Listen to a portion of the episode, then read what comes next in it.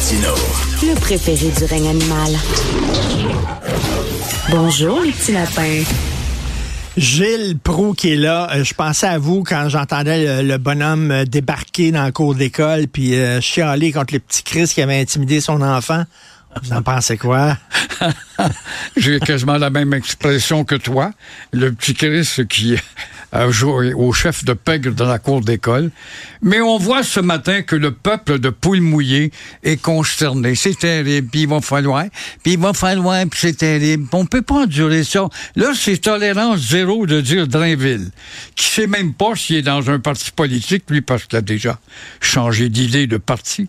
Tolérance zéro. Tolérance zéro, l'année passée, ça n'existait pas. Tolérance zéro, il y a dix ans, ça n'existait pas. Et pourtant, il y avait 150 cas 2018 et on, rendu en 2024, en 2022, là, on est rendu à 371 cas où des petits pharaons dans la cour d'école décident de jouer au chef de gang. L'école est là pour vous élever, vous instruire. Alors, un père se doit de protéger son butin. Le père, c'est pas parce que je vais dire, il a bien fait. Oui, il a bien fait. Il a bien fait parce qu'il n'a pas d'autre poss possibilité quand, quand t'envoies ton enfant à l'école, c'est parce que tu dois avoir la conscience en paix et que tu chez vous ou au travail, tu sais que ton fils ou ta fille est instruit par des gens qui ont aussi une autorité. Mais ils n'ont pas d'autorité dans les écoles. Toi et moi, on est allés dans des écoles à une époque où il y en avait beaucoup moins d'écoles même. Il n'y en avait pas. Pourquoi? Il y avait de l'autorité. Ça n'existe plus. C'est une, euh, une responsabilité qui est trop compliquée. Alors, il a tout simplement décidé de protéger son bien-être. Il est intervenu. OK, c'est déplorable, mais ce qui est encore plus déplorable, c'est que ça fait 20 ans que ça dure et ça change pas. Dans le régime des poules mouillées, le régime des palabres. Vous puis moi, on a grandi à Verdun. Vous venez de Verdun, vous, Oui, Gilles? oui, l'école. Richard. Ben, ben, c'est ça. Moi, je suis allé à l'école Richard. On était allé à la même école. Euh, quand la prof disait, là, euh, tu vas aller voir le directeur, là, on, Voilà. on, on se promenait les fesses serrées en tabarnouche, hein? Oui, puis on avait des taloches derrière la, la tête de temps à autre où on était puni à se mettre à genoux dans le couloir pendant que les autres continuaient d'étudier. Comment se fait que ça fonctionnait, ça? Et ça fonctionnerait pas aujourd'hui parce que des maudits intellos à pipe, les fumeux de pipe des intellectuels assis, ça fait moins de parcours que le gars qui va dé- dé- dé- défaire le message de l'intel- l'intellectuel assis. Alors voilà, on paye pour, il n'y a pas d'autorité, et tant pis pour nous. Moi, mon rêve, c'est un régime singapourien. Singapour! C'est ça que j'aimerais, une démocratie autoritaire. Et Michel Audiard, le dialoguiste français, disait une brute qui marche va plus loin que deux intellectuels assis. C'est bien dit. exactement ça. Mais à un moment donné, l'autorité, c'est mal vu maintenant. C'est un mot tabou. On n'a plus le droit de dire ça. Oui, oui. Rigueur, discipline, t'as pas le droit d'utiliser ça. Tu sais, quand notre mère nous dit Attends que ton père arrive, toi, là. Attends que ton père arrive là, de la job, là. Ouais. Tu vois ça, il va te parler. Exactement. ah on avalait notre gomme. Quand on était petit, hein, mon père est plus fort que le tien. Mais, euh, on- maintenant, il faut comprendre les intimidateurs. Oui, mais il faut les comprendre parce Ça- que ça s'appelle- leurs parents. Ben oui. On est un peuple de poules mouillées.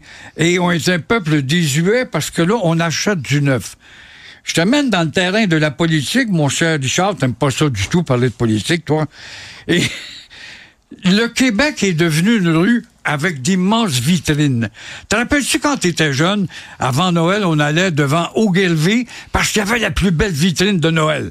Présentait des nouveaux jouets, des petits bonhommes électriques qui se faisaient aller. C'était meilleur Keaton ou Simpson, etc. Le Québec, actuellement, est une immense vitrine. Et dans la vitrine, il y a des produits nouveaux. En autant que c'est du nouveau, hop, Paul Saint-Pierre Plamondon, c'est du nouveau. Hop, on est en ascension. Il y a dix ans, c'était Justin Trudeau. Il était beau, il était neuf. Il nous donnait de la marijuana, nous les jeunes. Hop, et voilà qui a pris le pouvoir parce qu'il était du nouveau.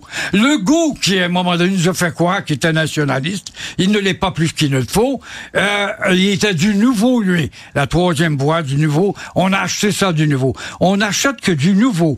Voilà maintenant que dans une vitrine de la rue Sainte-Catherine, elle est moins populaire, mais elle va peut-être gagner. C'est qu'on vous présente un modèle 1980, un dénommé Coder le temporaire. En 1980, la bagnole, euh, elle mangeait beaucoup d'essence. La bagnole, elle faisait cling-clang, les forts marchaient pas toujours. La bagnole voyait le décapotable, le toit ne s'ouvrait pas. Rien, vous avez là quelque chose de bas de gamme. Ça coûte moins cher, les Québécois. Vous avez un homme qui a pas peur de parler et qui va vendre son produit. Et si jamais il y a un référendum, ça veut donc dire que Legault et Coder seraient dans le clan du non? Eh oui. J'ai hâte de voir Legault, moi. Comment il va réagir. C'est certain que Legault, il est obligé de dire non. Il, sera pas là, il va se retrouver avec... Là, c'est qui, entre Coder et Legault, va être le plus capitaine Canada? C'est beau, hein? Legault qui est rendu avec un C pour le Canada sur son uniforme, le chandail à feuilles d'érable. Ben, ben, on, on, nous vend un, un, un vieux jouet qu'on essaie de dire c'est neuf, une Ouais. nouvelle bébelle, Denis Coderre. Du Ben, bas vous de dites- gamme. Vous dites c'est du- c'est une vieille bébelle. C'est une vieille bébelle. La meilleure façon de neutraliser Coder, ce serait d'inviter les gens, des milliers de gens qui aimaient le nouveau. C'est pas nouveau, mais on va vous faire croire que c'est du nouveau. On fait du nouveau avec du vieux. Alors amenez-vous à l'Assemblée, sauf que tu donnes un, un- les organisateurs donnent une règle. On ne veut pas dans la salle des photographes. Et là, tu vas voir notre ami Coder, le cœur va se mettre à balbutier. Mais le, seul message que le Parti libéral du Québec a à offrir, c'est la peur de l'indépendance. Ouais. Ah, ouais. Ben, au moins, ils ont trouvé un langage nouveau, là, hein? Pense pas que c'est pas nouveau, ça, d'entendre ça. Mais je peux pas croire qu'il y a des concombres. Et oui, je sais qu'il y a beaucoup de concombres chez les Québécois qui vont dans une, con- une circonscription ou une autre et lire ce gars-là. Il va faire élire 7, 8 députés peut-être à Québec. Parce qu'à Québec, on aime le nouveau. Et puis, on a pris euh, Paul Saint-Pierre parce qu'il était nouveau. Mais on n'aime pas ses idées, foncièrement. Alors que lui, ben, les idées de 1980, c'est un politicien bas de gamme. Il coûte pas cher. Alors, on va élire dans 7, 8, 10 comtés. Ça va satisfaire le Parti libéral qui va dire, on a enfin percé dans les rangs nationalistes en dehors de Montréal? Ils sont même pas capables de vanter les vertus du fédéralisme parce qu'ils savent pas quoi dire. Ils savent pas quoi dire. Fait qu'ils sont obligés de faire peur au monde. Est-ce que vous allez euh, commencer à stocker euh, du canage à la maison euh, pour vous protéger de la menace séparatiste? Gilles, avez-vous peur de la menace séparatiste? Mais là, on a peur, on a peur de la fin des prix parce qu'on trouve, je t'entendais parler tout à l'heure avec les aubaines, avec les restants de.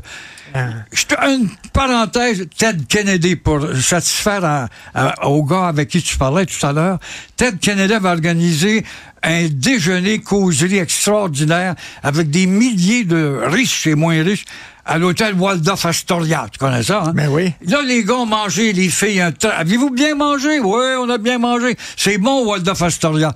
Et là, Kennedy dit, je vous annonce que vous avez mangé les restaurants, les restants que nous allions jeter aux poubelles. Hein? Alors, c'est comme... vrai? Exactement. Alors là, les gens avaient très bien mangé, mais c'était des, des carrés de beurre qui avaient été entamés. On a coupé pour faire un plus petit carré de beurre, Ah. une petite pâtisserie par là. Et voilà, ce que vous avez mangé, c'est ce qui s'en allait au vidange ce matin. Ben, c'est ça qui est le fun, parler avec vous. Vous avez de la mémoire, vous connaissez le passé, puis vous rappelez des histoires qu'on avait oubliées. Merci. Vous êtes en feu. Je sais pas ce que vous avez mangé ce matin. Un petit déjeuner. Donnez-moi la marque de gruau. Moi, je vais en prendre comme ça. Merci, Gilles. Merci. Bye.